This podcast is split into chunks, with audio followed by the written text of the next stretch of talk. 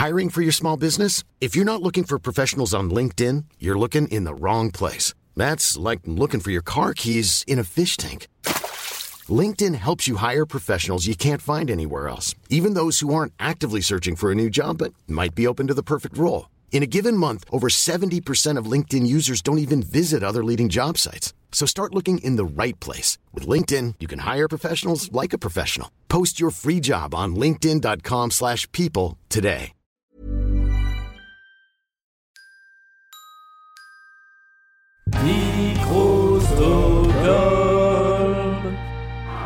Mesdames et messieurs, êtes-vous prêts pour la bagarre? C'est qui le plus fort? Euh, L'hippopotame ou l'éléphant?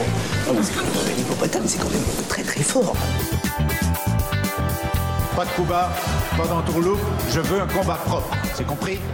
Bienvenue dans C'est qui la plus forte, votre podcast dédié à la bagarre, une émission où on aime faire vivre des oppositions, y compris celles que personne n'avait demandées.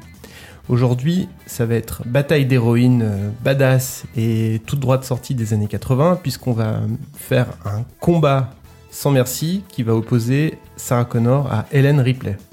Alors avant de rentrer un peu plus dans le vif du sujet, j'ai une petite annonce à vous faire, c'est que euh, vous pourrez venir écouter euh, un enregistrement public de C'est qui le plus fort le 18 décembre au Tank Média euh, rue Alexandre Dumas. Euh, ça sera une grande soirée qui s'appelle Micro Stockholm en public. Vous aurez, vous aurez plusieurs podcasts de Micro Stockholm euh, qui seront enregistrés en public, Bulle d'art, Les Rois du Monde des Stones, etc., dédiés aux, aux comédies musicales, et Stockholm Sardou, dédié à évidemment Michel Sardou. Euh, alors, euh, donc aujourd'hui, bataille d'héroïnes. Euh, je reçois une héroïne pour en parler. Elle est gênée. Bonjour Océane, comment ça va? Bonjour, bah écoute, ça va plutôt bien. Bon. Ça va bien. Qu'est-ce qui t'a motivé dans l'idée de parler de Sarah Connor et, et Helen Ripley aujourd'hui? Bah, c'est deux héroïnes avec euh, lesquelles j'ai grandi euh, depuis ma, ma préadolescence. Et, euh, et, je, et la sortie récente de Dark Fate m'a rappelé à quel point j'aimais beaucoup les, les héroïnes des années 80 quand elles étaient badass. Tout petit peu. Ouais, c'est vraiment le, le sujet du jour. Euh, deux héroïnes badass des années 80, assez uniques en leur genre. Complètement, On ouais. va- enfin, unique fois deux, mais ou pas. Ouais, ou pas, on verra. On va en parler. Et puis, effectivement, tu parles de Dark Fate, c'est un morceau important dans le, dans le, comment dire, dans le- la vie du personnage de Sarah Connor. Mm. Donc, on vous prévient tout de suite, on va probablement spoiler un peu. On va essayer de vous prévenir à l'avance quand on va spoiler pour que vous puissiez vous boucher les oreilles ou je sais pas. euh, euh, peut-être si vous pouvez euh, vous garder l'épisode pour quand vous l'aurez vu, c'est peut-être un peu mieux. Je ne sais pas encore, mais euh, voilà, on essaiera de mettre un petit jingle spoiler. Mais c'est vrai que c'est difficile de parler de Sarah Connor sans parler de Dark Fate. Euh, avant de, bah, de rentrer dans ce combat sans merci, est-ce que tu te sens de rappeler euh, qui est qui entre, ces deux dames? Ouais, bah donc euh, Helen Ripley qui est jouée par euh, Sigourney Weaver le temps de, de- des quatre films de la première saga Alien. C'est une scientifique qui mène une mission à, à bord du Nostromo dans le premier Alien en tout cas, qui se dirige vers la planète LV 426. Euh, le souci, c'est que une fois arrivé sur cette fameuse planète, euh, bah, les choses dégénèrent un petit peu. Et, euh, et un alien décide de, de- s'infiltrer dans, dans le vaisseau à bord d'un hôte tout à fait particulier. Et euh, le film va être donc le combat de Ripley et du reste de l'équipage qui est de moins en moins euh, fourni au fur et à mesure du film. Et, euh, et donc tout, tout, le, tout le film est globalement l'affrontement de Ripley contre le monstre. Et le fait est qu'il y a trois autres films après qui montrent tout autant les combats de Ripley contre les aliens. Tout à fait. Euh, donc ça c'est pour euh, la chasseuse de monstres et ça. pour la, la destructrice de, de machines.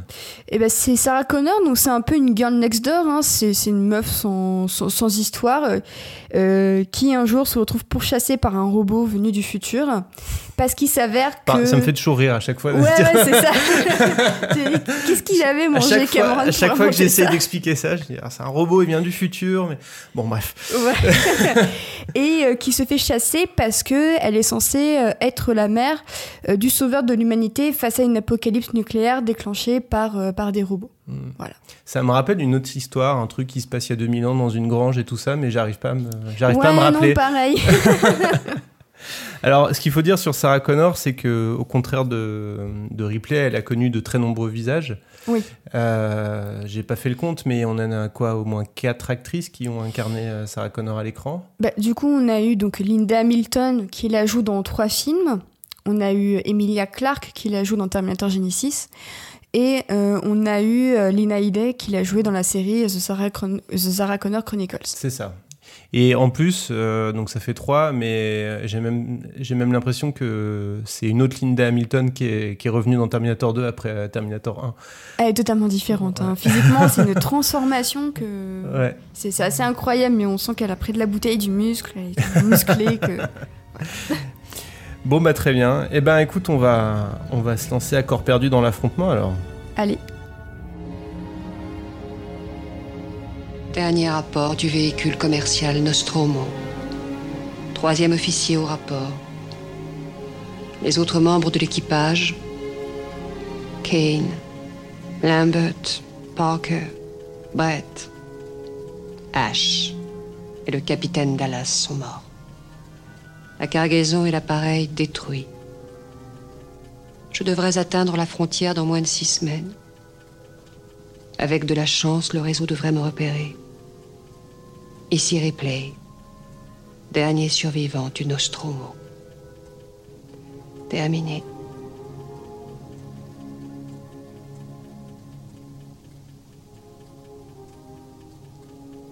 Allez, viens le chat.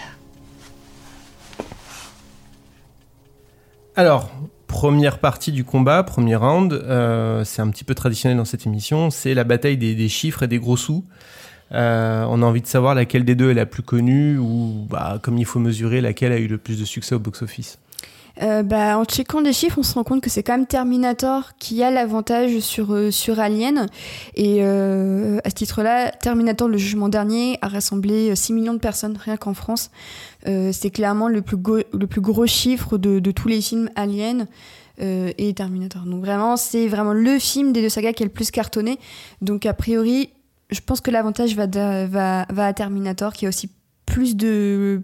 Enfin non, non, ils sont à égalité niveau film. Euh, ils sont tous les deux à six films, ce sont toutes, euh, toutes les deux des sagas à six films.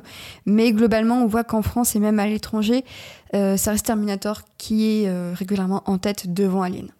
Oui, c'est-à-dire que. Alors. la- la- oui, la saga Alien a officiellement six films, mais. Euh, Ouais, ouais, dans, ouais. mon- dans mon cœur, elle en a deux et demi. Euh, bref, moi, elle en a trois. Allez, on va dire 3. mais bon, c'est pas le sujet. Mais bref, en tout cas, il y en a 4. Réellement, il y en a 4 avec, euh, Sigourney Weaver avec en tout Sigourney cas. Weaver et avec euh, le titre Alien. Euh, après, au-delà de ça, euh, c'est-à-dire que Terminator est un tel phénomène commercial. Mhm. euh, Alien, ça reste une franchise beaucoup plus expérimentale, en fait. Beaucoup plus expérimental, à mon sens aussi plus adulte. Je pense que les ratings des, des deux, des deux sagas sont assez différents. Je pense que Terminator est peut-être plus grand public qu'Alien. Et je pense que ça a joué. Complètement, complètement. Mhm. Et d'ailleurs, euh, on s'y trompe pas quand on voit l'évolution des films Terminator. C'est-à-dire que le, le premier est quasiment un film d'horreur, en fait, un- Ouais. un- limite un slasher. Ouais. Euh, le deuxième garde quelques petits accents carpentériens qui ressortent de temps en temps, mais c'est Ouais, assez léger. Et puis t'as, la fameuse scène du cauchemar euh, Voilà. qui, qui m'a fait cauchemarder d'ailleurs. Ah, voilà. c'est vrai qu'il y, a- il y a des moments hyper. euh, il y a toujours des moments très durs et très marquants Parce dans le 2 que, aussi. hein. ouais, parce qu'en fait, à la base, Terminator, ça vient de- d'un cauchemar de James Cameron. Oui. Il était sur le tournage de, de, de Piranha, euh, le 2, je crois. Et il était en Italie, il était paumé et il était en pleine fièvre. C'était une, une intoxication alimentaire. Et il a eu ces visions de cauchemar des, des, des robots de, de Terminator. Donc je pense aussi que c'est un gros clin d'œil à ce que lui-même a, a cauchemardé durant la, la- les prémices, en tout cas, du premier Terminator. C'est fou ça, on mange un truc euh, pas frais et paf Terminator quoi. J'aimerais bien avoir le même don, euh, genre manger un truc pas frais et. et- Bon, si vous êtes aspirant réalisateur, ne, ne, ne mangez pas des trucs pas frais en espérant que vous accouchiez du prochain Terminator. C'est ça. Ça ne suffit pas. Ouais. Euh, à côté de ça, euh, c'est vrai que Alien, déjà, il y a tout- toute cette esthétique euh, tirée de, de, de l'esprit de H.R. Ge- Geiger, qui est quand Tout même. euh, je dis H.R., mais ce serait plutôt H.R. parce que c'est un Suisse. Je ne sais pas. Ouais, Je sais moi pas je, je sais dire. pas comment dire non plus. Mais avec euh, tout- toute cette esthétique complètement folle, angoissante.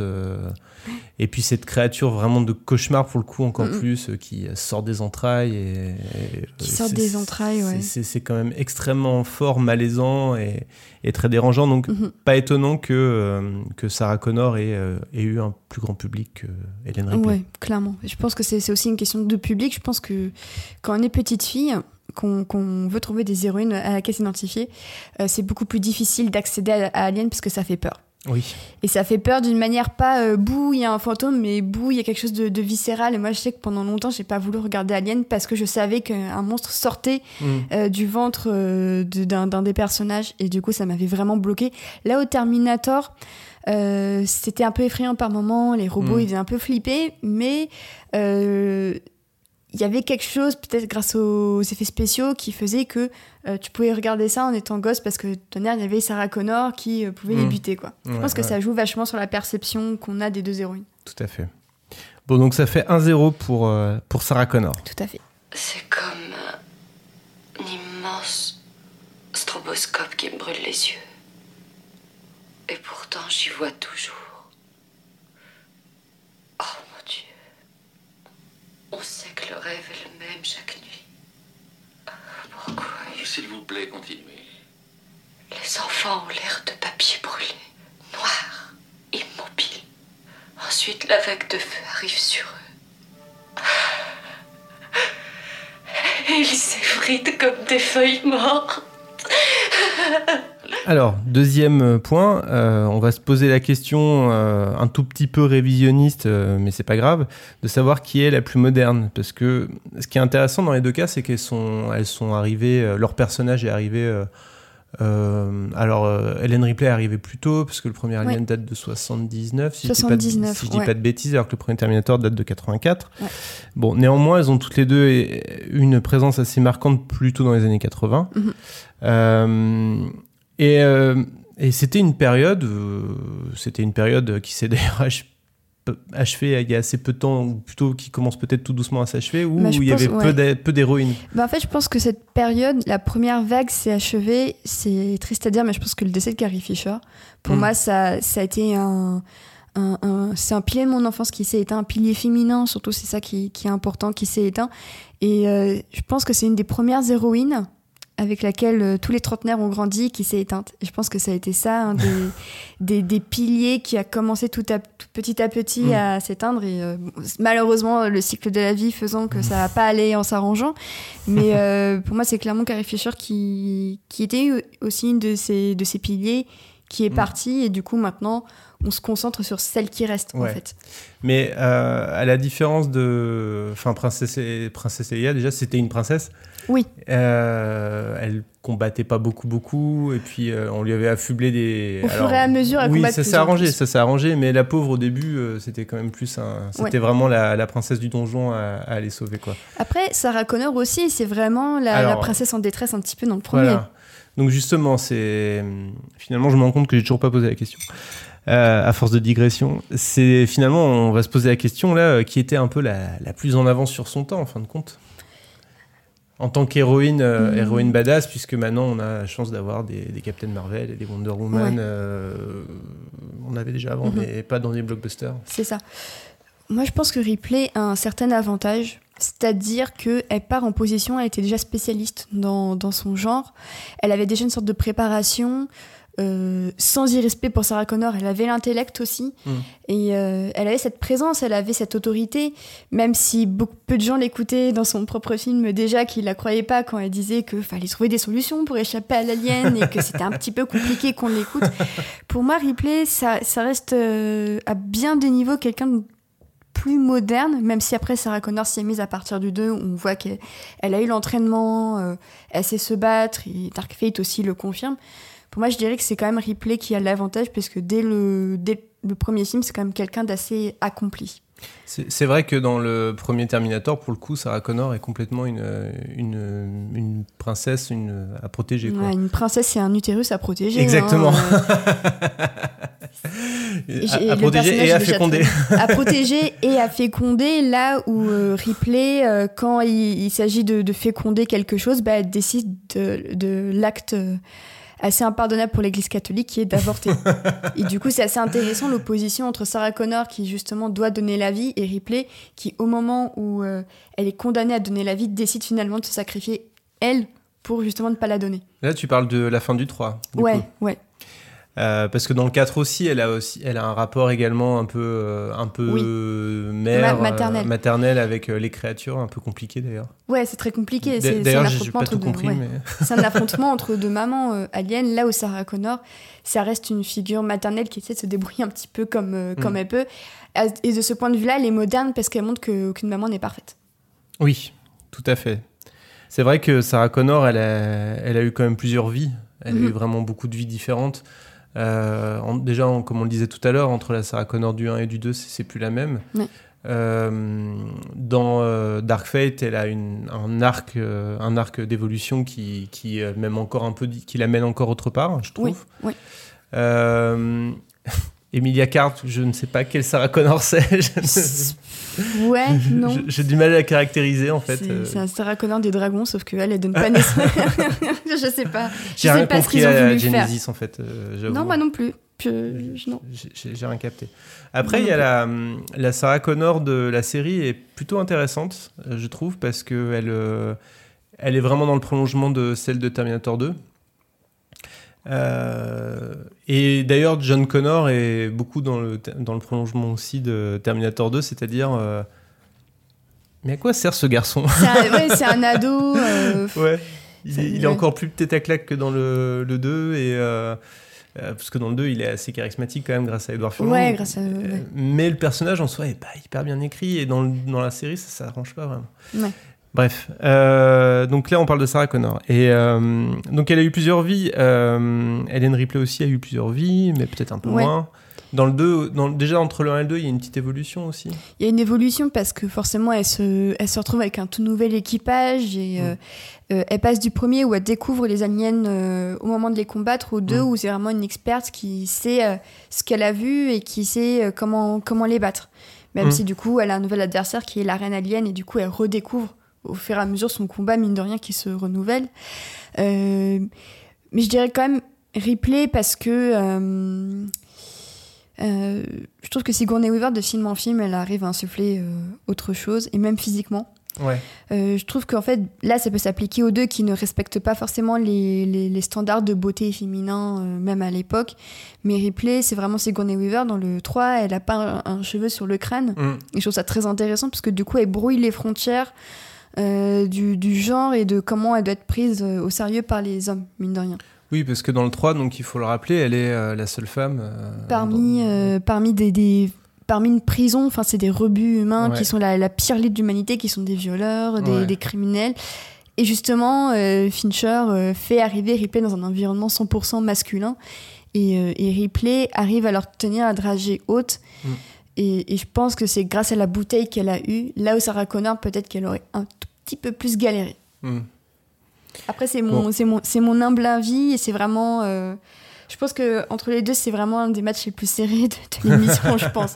Mais pour moi, le, le cœur de la modernité va à Ripley. Ok, bon. Donc, on... donc Hélène Ripley était la... la plus en avance sur son temps.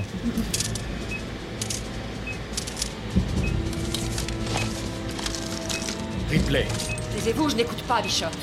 Elle est vivante et on a encore le dans temps. 19 minutes, toute la station sera réduite en un nuage de fumée. X, empêche-le de décoller. D'accord, on va se faire un poker.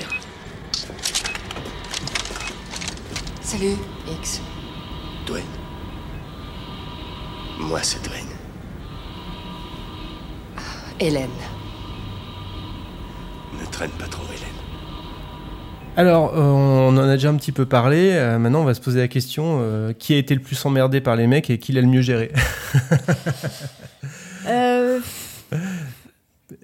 Alors, il faut, il faut rappeler que c'est deux cas de figure un peu différents, mais Ripley, tout le long, elle est tout le long de la saga. Alors, dans le 4, c'est un peu moins évident, mais elle est emmerdée par des mecs qui, dans le premier, qui Ouais. l'écoutent pas trop. euh, dans le 2, euh, c'est des mecs qui lui disent Bon, toi, t'es gentil, mais tu restes derrière Reste pendant que nous, on fait le boulot. c'est ça. Euh, sauf qu'à la fin, c'est elle C'est qui va- ouais. C'est- c'est dans le 3 qu'elle elle- qu'elle arrive à obtenir le plus de respect, justement. Ouais. Et le, le 3 et le 4, je trouve que c'est les deux opus où vraiment on affirme Ripley, certes, en tant que figure forte, mais qui aussi peut s'imposer face au, face au mec. Mm. En fait, je pense que ça aurait été trop redite de se dire bon, allez, on remet Ripley dans un endroit et personne va la croire. Au bout d'un moment, même moi qui, qui suis une meuf qui suis con- constamment confrontée à des environnements où on me prend pas, on me prend moins au sérieux que des mecs, à un moment donné, j'aurais dit ouais, non, les gars, à un moment donné, c'est plus trop crédible. Enfin, donnez-lui un petit peu de, de street credibility. euh. Donc, euh, en plus, c'est intéressant parce que l'alien, euh, à partir du 2, euh, on est confronté à la reine alien, donc qui, est, qui est femelle. Donc en soi, le monstre ne devient plus forcément masculin. Parce que après, c'est vrai que la saga alien, on peut, beaucoup de gens l'ont vu comme aussi une métaphore du, du viol, euh, parce que justement, c'est un corps qui s'introduit à, son à l'insu de son hôte, euh, qui pond justement un, un œuf qui a aussi une apparence avec cette queue forcément euh, extrêmement dangereuse et tout un symbole phallique aussi avec la tête. Donc euh, on pourrait se dire qu'à la base en fait le Ripley c'est une femme et l'alien c'est un peu une, euh, une imagerie de, de- d'un, homme qui veut violer, d'une créature qui veut violer. Là où dans le 2 euh, la reine alien brouille un petit peu les pistes parce que forcément ce n'est plus forcément un homme. Mm. Donc je- là où en plus dans Terminator Sarah Connor Sarah Connor est confrontée uniquement à des robots masculins. Parce que dans le 3, forcément, il y a un robot féminin qui est un mannequin. Parce que voilà. Hein Donc, euh, Sarah, Sarah Connor, en plus, elle est confrontée à moins d'individus Mm. que, que Hélène Ripley, qui est confrontée à beaucoup plus de personnages pendant ces Mm. quatre films, là où Sarah Connor, ça reste un petit cercle de, de T, T800, Mm. un T1000, euh, son fils, euh, Kyle Reese. Dans Dark Fate, on, enfin, elle interagit avec plus de nanas, parce que c'est vrai que sa Mm. meilleure amie se fait buter dans le premier. Mm. Euh, mais je, je dirais que c'est peut-être euh, Sarah Connor. Qui, euh, Ouais, qui a le mieux géré les mecs ouais, parce que bah, la- son utérus a vaincu au final. son utérus a réussi à vaincre euh, bah, le, forcément la présence menaçante d'un homme qui l'empêche Mm. de disposer de, de sa sexualité, de son intimité et de son corps comme elle le désire. Là où en soi, Ripley, finalement, elle réussit à avoir le contrôle euh, sur les mecs autour d'elle. Mais Sarah Connor, je trouve que c'est quelque chose de plus, de plus symbolique, mine Mm. de rien. Après, il y a aussi le peut-être le, le- le moment le plus le plus marquant par rapport à ça, c'est quand elle est internée. Oui. Et qu'elle est abusée par euh, par un gardien et que là, elle C'est arrive ça. à, à s'en sortir. C'est ça, et je trouve ça très intéressant d'ailleurs que Dark Fate commence sur ça, en fait, Ouais. sur euh, euh, une femme qui n'est pas prise au sérieux par un environnement majoritairement euh, masculin. Euh, et tu, tu peux appliquer cette grille de lecture d'une femme qui n'est pas crue, tu peux l'appliquer à 150 000 autres situations, en fait, quand, quand t'es une femme. Euh, et du coup, c'est vraiment ce passage qui m'a fait réaliser à quel point Sarah Connor disait quand même beaucoup de choses euh, sur, sur les femmes en cette ère MeToo, euh, machin bidule chouette. Et, euh, et non, je pense que Sarah Connor a réussi à mieux, à mieux s'en sortir. Euh, même si je pense que même, et même Dark Fate fait que euh, bah, du coup c'est encore un homme qui la pourchasse, mais cette fois, elle réussit à, à se greffer à des femmes pour justement euh, y survivre. Et elle apprend à, à gérer un homme aussi, bah, le, le T, T800 dans le dernier tiers. Mm. Et je trouve ça assez intéressant les échanges qu'il y a entre eux. Ouais. D'ailleurs, alors spoiler. Ouais. On ouvre la balise spoiler. Est. Euh, Est-ce que, euh, enfin, on peut dire qu'on a une nouvelle Sarah Connor dans Dark Fate? Bah, Est-ce que, est-ce que Daniela est, est timeline. pas la nouvelle euh, Sarah Connor du coup Non, je trouve qu'elle a pas, elle a pas l'épaisseur du tout de Sarah Connor. Ah ouais? Du tout. je- au contraire, je trouve que c'est la plus fade de- des trois. Oui. Enfin, après, je te parle d'un point de vue euh, histoire. Enfin, ce que veut développer l'histoire, mais Bah où c'est plus un John qu'une Sarah en fait? Ouais, et c'est clairement le film dit clairement euh, Sarah Ouais. Connor en mode Oh, c'est John, c'est John. Enfin, elle le Mm. répète en plus à Oui, un certain vrai. nombre de reprises. Daniela, c'est un John Connor et en même temps, je trouverais ça très réducteur de la dire comme c'est un John Connor au féminin. Euh, pour moi, c'est juste, euh, spoiler alert, c'est la leader de, de, de la résistance, Mm. mais qui en plus n'a pas le même background que John Connor, c'est-à-dire qu'elle, elle a vécu une vie, euh, certes, qu'on devine extrêmement compliquée parce qu'elle est mexicaine. Et ça, Mm. justement, c'est une petite charge politique plutôt intéressante, mais qui Mm. est mal exploitée, je trouve. Mm. Là où Sarah Connor a peut-être pas eu les, les mêmes épreuves, quoi. Ouais. Donc euh, je, je trouve que les deux ont, euh, ont des situations assez différentes. C'est en ça que le film est intéressant, c'est qu'il Mm. se contente pas de faire un, un calque de Sarah Connor à la fois pour Grace Mm. et à la fois pour, euh, pour Daniela. Ok. Alors ça nous fait euh, ça nous fait quoi tout ça Ça nous fait 2-1 pour Sarah Ça Connor. fait 2-1 pour Sarah Connor. Bon.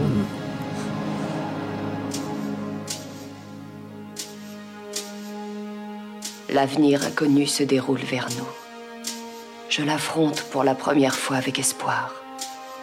Parce que si une machine, le Terminator, peut découvrir la valeur d'une vie humaine, peut-être le pouvons-nous aussi.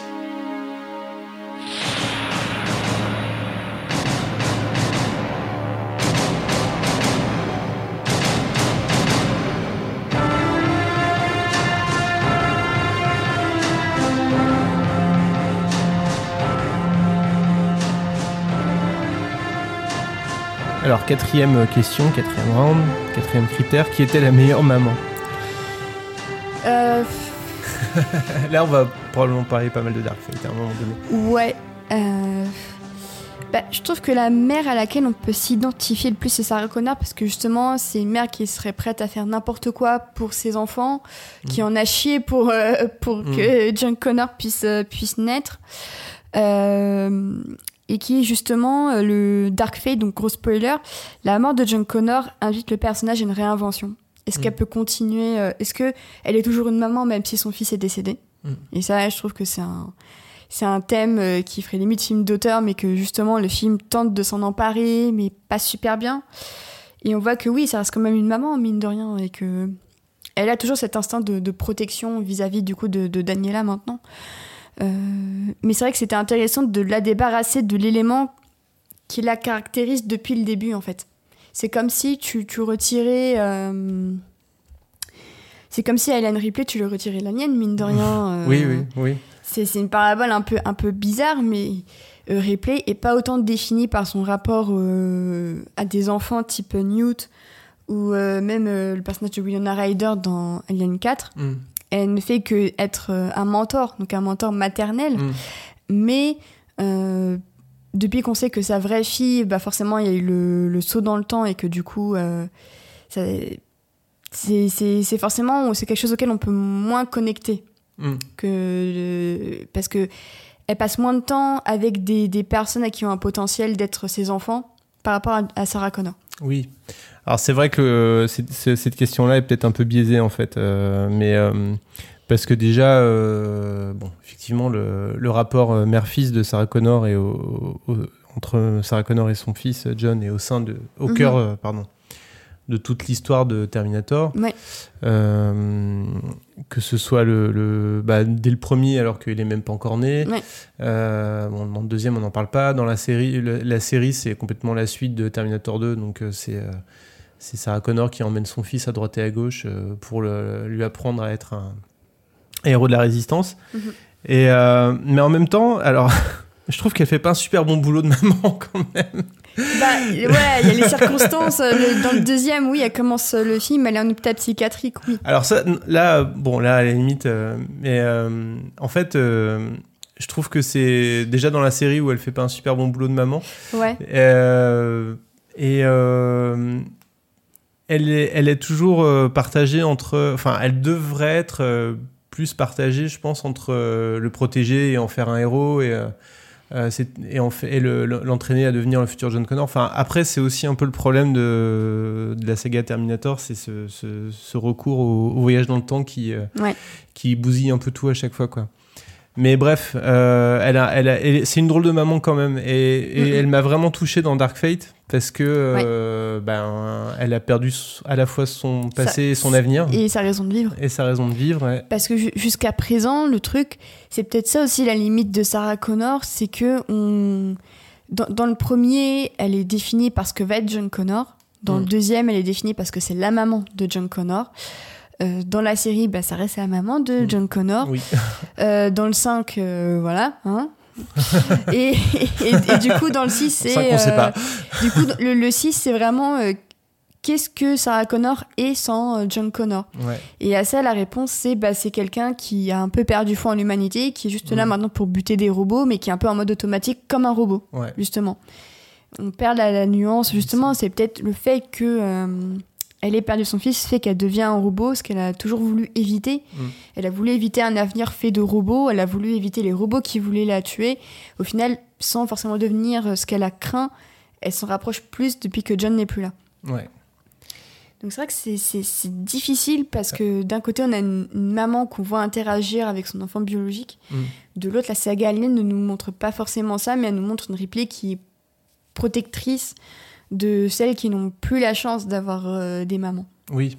Donc c'est euh, c'est vrai que c'est principalement avec euh, Newt dans, dans Aliens Ouais. qu'on voit ça et c'est vrai qu'elle a un rapport quand même super touchant avec, avec Ouais. Newt dans, dans Aliens. Bah, c'est ça, c'est elle, la- elle la voit et on, on comprend d'emblée qu'elle projette tout ce qu'elle n'a pas pu avoir avec sa fille, Mm. elle le projette sur, sur Newt. Ouais. Et donc c'est à la fois triste et en même temps on se dit mais c'est c'est pas ta vraie fille, hein, calme-toi. euh. mais on comprend qu'elle a envie de la, la protéger euh, et, et du coup bah, le, le- le parallèle avec la, la- la reine alien qui Mm. veut aussi protéger ses petits quelque part, Mm. bah, il, est, il est bienvenu. En fait la meilleure maman des, des trois en fait c'est la reine alien. Oui, c'est vrai en fait. Il faut donner un point à la reine alien. Est-ce qu'on donnerait pas le point à la reine Alien. alien euh, pour, pour se gagner le suspense Pour se garder le suspense jusqu'au dernier? Ou bon, allez, je sais pas. on donne- Alors tu donnes le point à qui du coup? On fait, on fait match nul, on donne à la reine alien ou On donne à la reine alien. Allez, la reine C'est alien. la reine alien qui va gagner. En tout cas, ça se rappelle TX. On sait.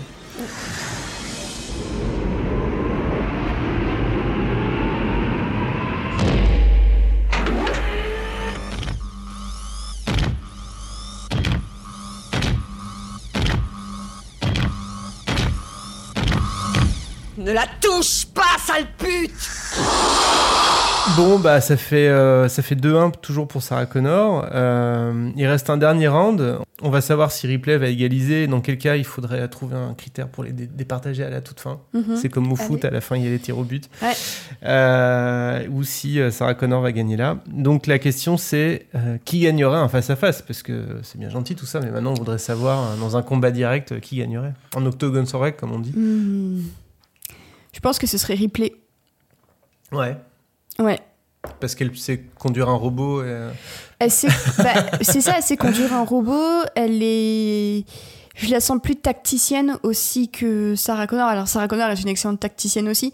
Sarah Connor, dans ce qu'on a vu principalement, c'est plus quelqu'un qui suit que quelqu'un qui va à l'offensive. Là où Ripley, euh, sans forcément aller traquer l'alien, quand il arrive, elle fuit pas, elle elle l'attaque. Ouais, puis elle, elle est un petit peu impulsive quand même, Sarah Connor. Elle est, Elle euh, est trop impulsive. Après, elle, euh, bon, je pense aussi que son impulsivité l'a un petit peu sauvée de temps en temps, Oui. clairement. Mais je pense que Ripley est peut-être plus dans. dans, dans... Elle, elle garde. euh, Elle garde. euh, Ouais, elle garde la tête froide. Mm. Euh, elle sait utiliser beaucoup plus d'armes aussi, je pense. Ouais. Alors, ce qui est Euh, marrant, ouais. parce que pour le coup, euh, on sait pas comment elle a fait pour apprendre tout ça. Bah, c'est ça, euh, mais. parce que dans, dans le, dans le premier, elle était dans le premier Alien, elle est- était scientifique, c'est ça tu Elle est scientifique, elle a vraiment un background, enfin, elle, elle- elle sait des choses. Ouais, Donc, ouais, voilà. ouais, ouais. Là où Sarah Connor, enfin, et encore une fois, c'est pas du tout un manque de respect aux serveuses ou quoi, mais Sarah Connor, c'est plus sa catégorie serveuse que catégorie je peux aller dans l'espace. Ouais, Et c'est pour ça que c'est intéressant aussi, Sarah Connor, parce qu'elle part de rien ouais. pour au final se construire. Là où Ouais. Ripley avait peut-être un background déjà euh, niveau euh, je sais manier des trucs, euh, des armes, Mm. euh, j'ai- le cerveau derrière, mais qui justement apprend à, à se construire euh, psychologiquement face à une menace. euh, voilà, et qui crée un lien en fait. Elle crée un lien. Mm. euh, Sans, sans Alien, Ripley, elle est pas grand chose. C'est vrai que euh, dans Dark Fate, spoiler, Mm. euh, c'est le premier où euh, c'est le premier où Sarah Connor a quand même un plan un peu un peu plus euh, Poussé. poussé pour pour tuer le Terminator. Ouais. Alors que c'est vrai que dans les deux autres, elle a tendance à fuir. elle fuit et elle est protégée. Mm. Là où Ripley a pas forcément besoin de protection. Alors après, ça fait pas de Sarah Connor quelqu'un d'inférieur parce qu'elle doit être protégée. Évidemment, Mm. les circonstances sont totalement différentes. Mais Ripley, euh, je la sens plus dans l'offensive. Ouais. Ouais. Et, et je pense que des deux, c'est elle qui, qui hésiterait pas. Je pense que l'impulsivité de Sarah Connor ferait, euh, serait un désavantage face à Ripley. Bon, donc ça nous fait euh, de partout alors. Ouais. Alors, comment on va faire pour les départager? Euh, qui, ouais, parce qu'en plus, ce qui est, ce qui est intéressant, c'est que les deux ont été mis en scène par James Cameron. Oui. Euh, et c'est quand même le film de Cameron qui, cons- qui a consacré Ripley comme une héroïne d'action.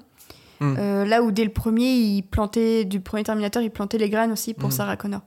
Écoute, on a qu'à se dire un truc, c'est euh, bah, qui a fait les meilleurs films? Ouais.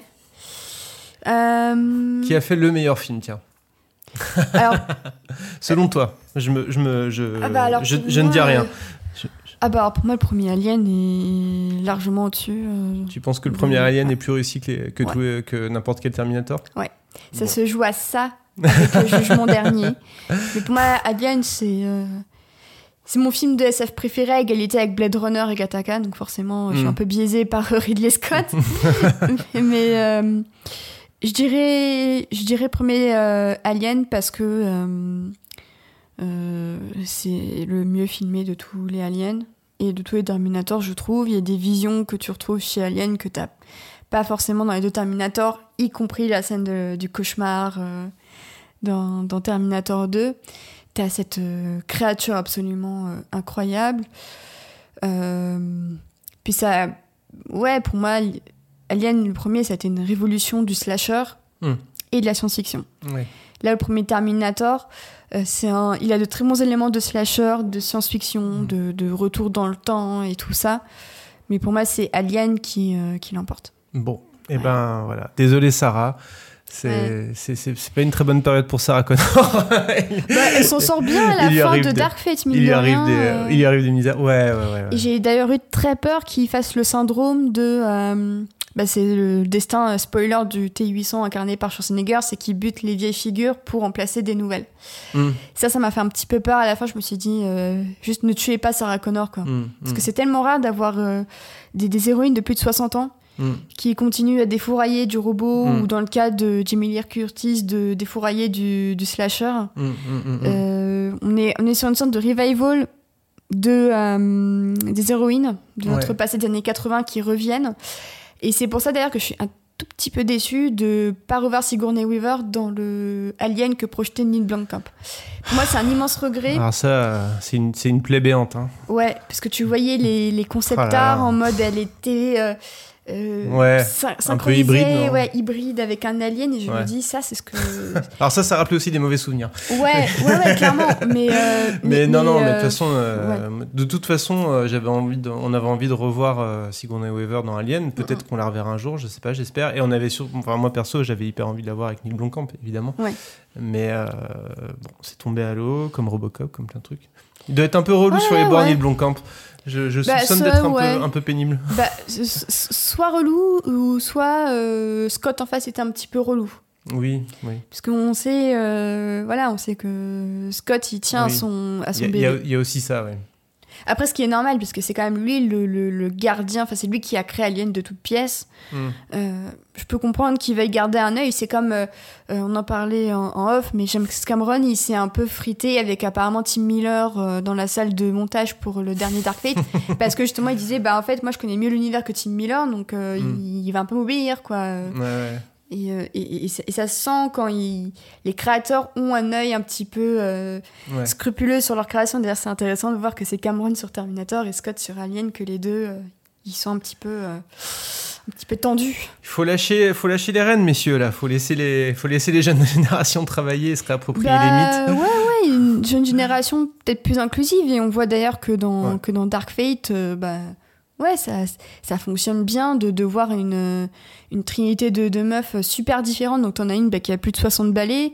T'en as une autre euh, qui est méga jeune et qui, justement, a une allure un petit peu androgyne, justement. euh, qui, qui, qui, qui est très intéressant parce qu'à nouveau, ça brouille les, les frontières du genre. Ouais. Sauf que Mackenzie Davis est habituée à ce type de rôle, justement. Regardez Halt and Catch Fire, c'est D'accord. Ok.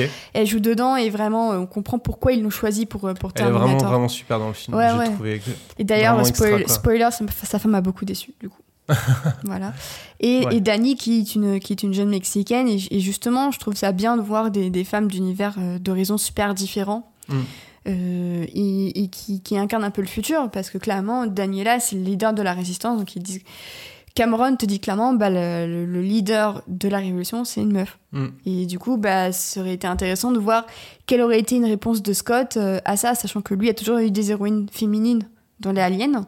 Mm. Parce que je pense à Noomi Rapace dans Prometheus, euh, Catherine Waterston dans euh, Covenant.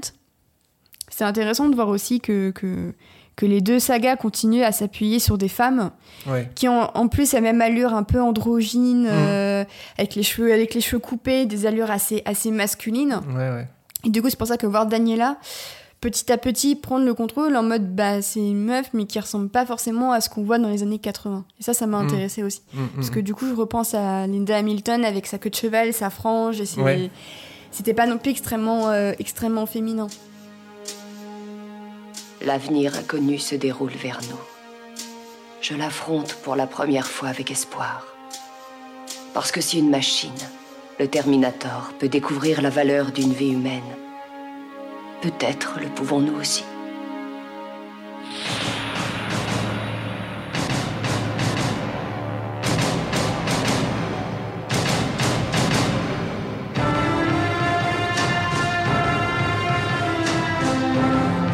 Euh, bon, bah donc, euh, donc euh, Ripley a gagné.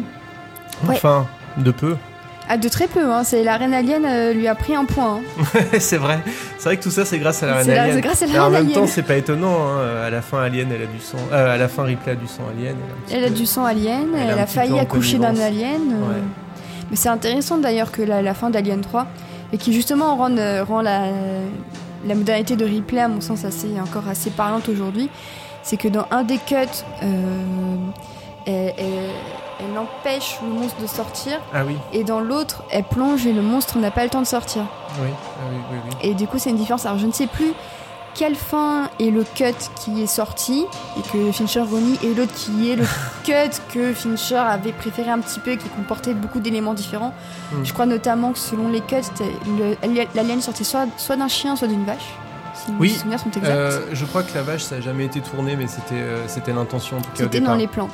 Et finalement, le chien, bah, en fait, c'était pour appuyer la rapidité justement de Ouais. l'alien parce qu'il il- il- il reprend certaines euh, caractéristiques de l'autre. qui Alors qu'un alien vache, il aurait été peut-être. Il aurait fait me. J'imagine un Il aurait ruminé tout le long. C'est ça. Où est l'herbe? J'ai besoin de Donc là, vous goûter. me voyez pas, mais j'imite un alien vache qui rumine. Mais c'est c'est pour ça que, que Ripley fasse ça. On était dans les années 90, Mm. mais ça reste quand même un acte assez, assez moderne d'avortement. Ouais. Et ça reste, à mon sens, l'un des avortements les plus euh, emblématiques de l'histoire du cinéma. Euh, le cinéma recommence à prendre un petit peu ses responsabilités avec les séries, mais on n'en voit pas des masses. Et pour moi, Ripley, Ouais. c'était un des premiers avortements que je voyais, mine de rien. Oui, c'est vrai. Et c'est pour ça que c'est, à mon sens, c'est la plus moderne. C'est parce que vraiment, elle se bat pour la liberté que, que elle contrôle jusqu'au bout son utérus. Ça a été refait euh, par euh, les, deux, euh, les, deux, les deux frères bourrins dont j'ai oublié le nom qui ont réalisé le deuxième Alien versus Predator. Où il y a... Oui, oui, il y a une femme enceinte. une scène horrible, Ouais, ouais, ouais, c'est assez horrible. Mais bref. Et du coup, euh, j'en profite. euh, je vais, après, je vais arrêter d'en profiter. On va refermer ce chapitre. Mais euh, dans, dans le, il y, y a pas mal de comics, de comics euh, Alien qui sont vraiment pas mal. Ouais, Et ouais. il y en a un, le tout premier Alien versus Predator en comics, écrit par Randy Stanley et qui euh, où on voit une héroïne d'ailleurs super intéressante que peut-être j'espère qu'on verra un jour au cinéma qui s'appelle Machiko Noguchi qui euh, qui, Ah, euh, ouais. qui au départ est, euh, est une femme qui dirige un- une planète coloniale très masculine avec des éleveurs qui élèvent du bétail alors c'est pas des vaches mais c'est des vaches de l'espace quoi enfin c'est quasiment des vaches Space, Space Space. Alien Cause. Et en fait, euh, et en fait, c'est effectivement ces bestioles-là qui se font euh, féconder par les aliens. Donc euh, Ah, l'alien vache, ouais. on l'a là, on l'a dans ce truc-là. Ouais. on l'a dans cette histoire. Et ce personnage, Machiko Noguchi, évolue après euh, euh, avec avec les prédateurs aussi, puisque il lui arrive tout un truc avec les prédateurs. Et c'est hyper intéressant. Je vous recommande vraiment de lire ces comics-là. C'est publié chez. Dark Horse. Dark Horse, ah, ok. Mais c'est vieux, hein, ça date de le premier date de 90, je crois. Donc, euh, Donc avant, euh, avant Alien 3 en fait. euh, ouais. Ah ouais. Mais je comprends pourquoi, oui, ils ont pensé à une Alien vache, ça aurait fait connexion. euh, oui, du coup, ça, j'avais pas aurait- réalisé, ouais. mais du coup, c'était avant. aurait- ouais. ouais. Bon, bref. Eh ben, merci beaucoup, Océane. Merci, c'était très très cool. Où est-ce qu'on peut te retrouver? Alors, vous pouvez me retrouver sur euh, mon podcast, le Lemon Adaptation Club. Euh, vous pouvez me retrouver également de temps en temps chez Hyperlink, euh, l'émission pop culture euh, geek de VL Media. Et de temps en temps, je fais quelques podcasts euh, chez mes amis de Comics Blog. Et d'ailleurs, pour poursuivre euh, la, la- la question de- des- des femmes, euh, et surtout dans le cinéma d'action, j'ai enregistré avec le podcast Actionneur un épisode sur la place des femmes dans le cinéma d'action au fur et à mesure des décennies et des époques. Et on parle pas mal un petit peu de replay et tout ça.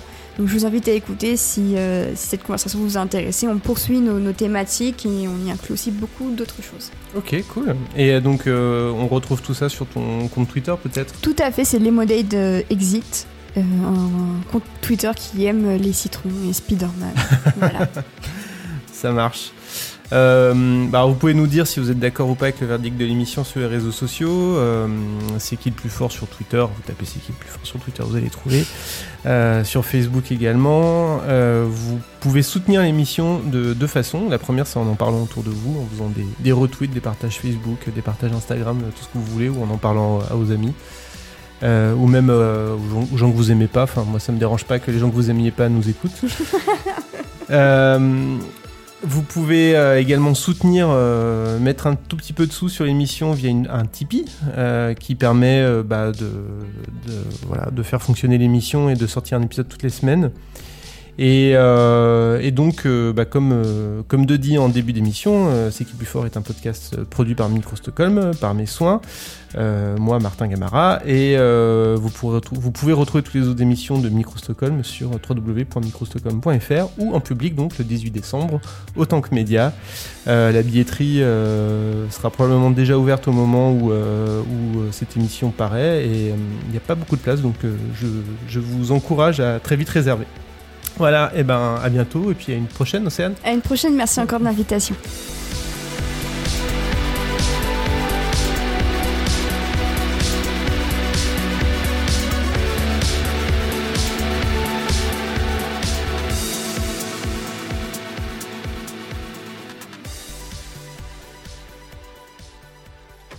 Sarah Connor. C'est à côté.